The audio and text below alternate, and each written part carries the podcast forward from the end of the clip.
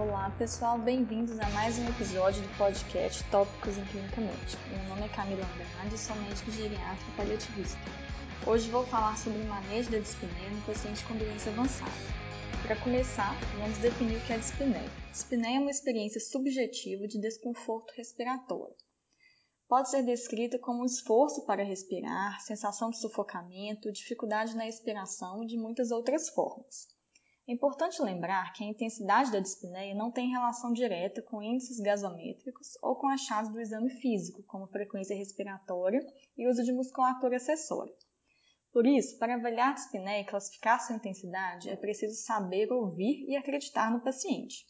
Um paciente com frequência respiratória normal pode queixar de dispneia, enquanto um paciente com frequência respiratória elevada, ou mesmo fazendo uso de musculatura acessória, pode estar adaptado a essa condição e não apresentar a queixa.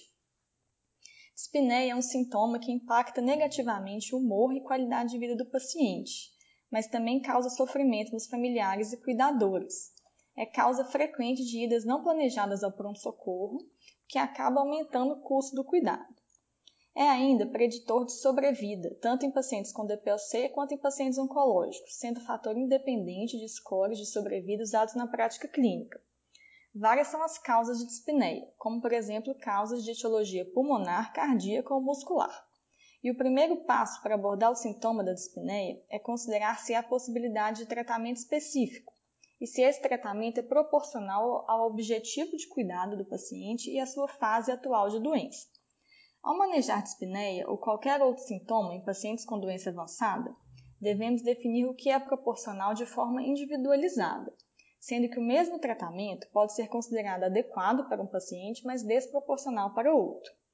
Não entrarei em detalhes em relação a tratamentos de condições específicas que causam dispneia, mas é sempre bom lembrar que antes de pensar em tratar sintomaticamente seu paciente, este deve estar com o tratamento da sua condição de base otimizado.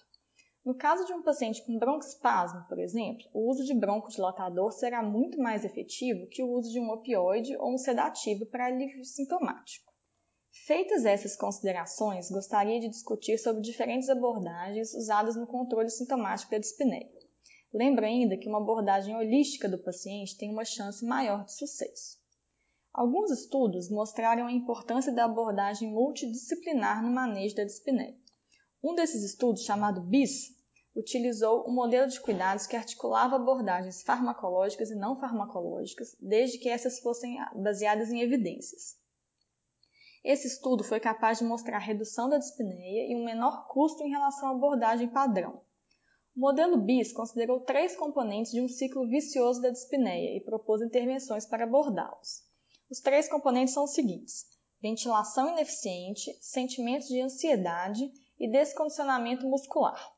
São aspectos que acabam causando a perpetuação um do outro. Por exemplo, ao perceber uma dificuldade na expiração, como na crise de asma, a pessoa torna-se ansiosa e pode apresentar pensamentos associados à morte, o que acaba intensificando a sensação de dispneia. Já um paciente com dispneia acaba por reduzir suas atividades e receber mais ajuda de terceiros, o que intensifica o descondicionamento muscular. Por essa razão, a abordagem deve ser sempre que possível multimodal. Agora vou falar sobre essas diferentes abordagens. Para começar, vou falar das abordagens não farmacológicas. Várias estratégias de manejo estimulam exercícios para melhorar o descondicionamento muscular e maximizar o funcionamento mecânico da caixa torácica e da musculatura esquelética acessória.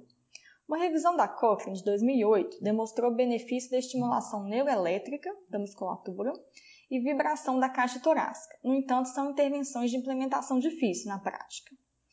O benefício do uso de ventiladores de mão já foi mostrado em diferentes estudos, este deve ser posicionado de 15 a 20 centímetros de distância da face, com fluxo direcionado para boca e nariz. Tem como vantagem ser simples, barato e controlado pelo próprio paciente, o que aumenta sua sensação de controle. Um estudo foi capaz ainda de mostrar um benefício maior quando os benefícios dessa técnica, o uso do ventilador, são explicados e validados pela equipe multidisciplinar que cuida do paciente. Já as técnicas cognitivo-comportamentais e de autocontrole têm o objetivo de identificar gatilhos para ansiedade, mudar pensamentos disfuncionais e praticar técnicas de relaxamento e distração. Um RCT com 222 pacientes portadores de DPLC mostrou que a terapia cognitivo-comportamental foi capaz de reduzir o número de idas ao pronto-socorro e internações em 12 meses, quando comparados a um grupo que recebeu um manual informativo. A reabilitação pulmonar consiste em treinamento de musculatura de membros superiores e inferiores e é recomendada pela Sociedade Torácica Britânica com grau A de evidência para todos os pacientes portadores de DPOC. Existem ainda técnicas respiratórias que, em geral, focam na expiração. Essas técnicas requerem prática para que o paciente seja capaz de usá-las em momentos de crise. Uma revisão da Cochrane de 2012 avaliou a eficácia do uso dessas técnicas no paciente com DPLC, mas os efeitos no controle da dispneia e qualidade de vida foram inconsistentes nos estudos avaliados. No entanto, foi percebida melhora da capacidade física entre 4 e 15 semanas no grupo da intervenção. Algumas posições específicas são ensinadas aos pacientes, apesar de já serem usadas de forma instintiva por pacientes que têm falta de ar. Uma dessas posições é o apoio passivo da cintura escapular, colocando, por exemplo, as mãos na cintura para facilitar a eficiência da musculatura ventilatória. Outra posição, posição sentada, com o tronco inclinado para frente, que facilita a geração de força e capacidade ventilatória do diafragma. Em relação a técnicas de conservação de energia, é preciso assegurar que o paciente não vai gastar toda a sua energia em atividades desnecessárias ou tentando realizar tarefas com velocidade excessiva. É interessante usar a analogia de uma jarra ou uma bateria com carga completa. O paciente deve imaginar que tem uma quantidade limitada de energia para usar durante as 24 horas do seu dia, a jarra cheia ou a bateria completa. E a recarga será feita mediante repouso. Assim, o paciente pode planejar como quer gastar sua quantidade limitada de energia. O paciente pode ser ensinado ainda a desempenhar atividades básicas do dia a dia com menor gasto de energia. O objetivo é usar o corpo da forma mais eficiente possível, adaptar e priorizar atividades. É essencial que os pacientes participem do planejamento das suas próprias atividades. Estes são encorajados a estabelecer metas realistas, com objetivos possíveis e planejar atividades com antecedência. Agora eu vou falar um pouco sobre o manejo medicamentoso da dispneia. Em relação ao tratamento medicamentoso, temos a morfina como fármaco mais estudado para abordar a dispneia, em cuidados paliativos, constituindo terapia de primeira linha. Doses ideais para o controle da dispneia ainda estão sendo estudadas, mas em geral são doses menores em relação às doses usadas para o tratamento de dor. Um estudo de 2011 mostrou que a dose inicial de 10 mg de morfina de liberação prolongada por via oral foi segura e eficaz para a maioria dos pacientes. E mais de 90% dos pacientes apresentou melhora com doses de até 20 mg por dia. Pensando no perfil de segurança da morfina, foi realizado um estudo com 2 mil pacientes portadores de DPLC e usuários de oxigênio terapia domiciliar. Estes pacientes foram acompanhados por 4 anos.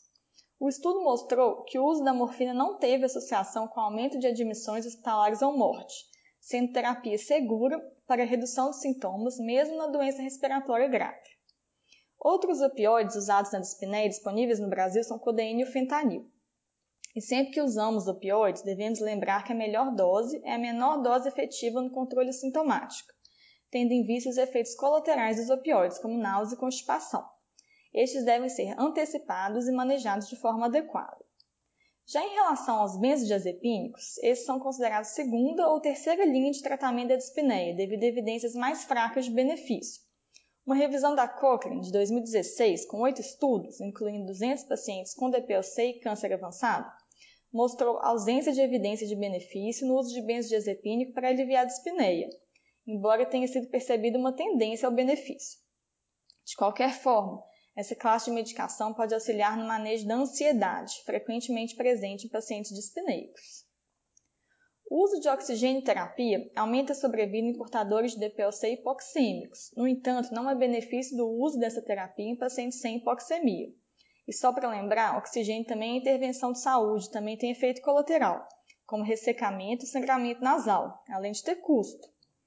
Para finalizar, vou falar rapidamente sobre intervenções realizadas no fim de vida. Se houver disponibilidade de equipe de cuidados paliativos no seu serviço ou no atendimento domiciliar, essa deve ser envolvida no cuidado.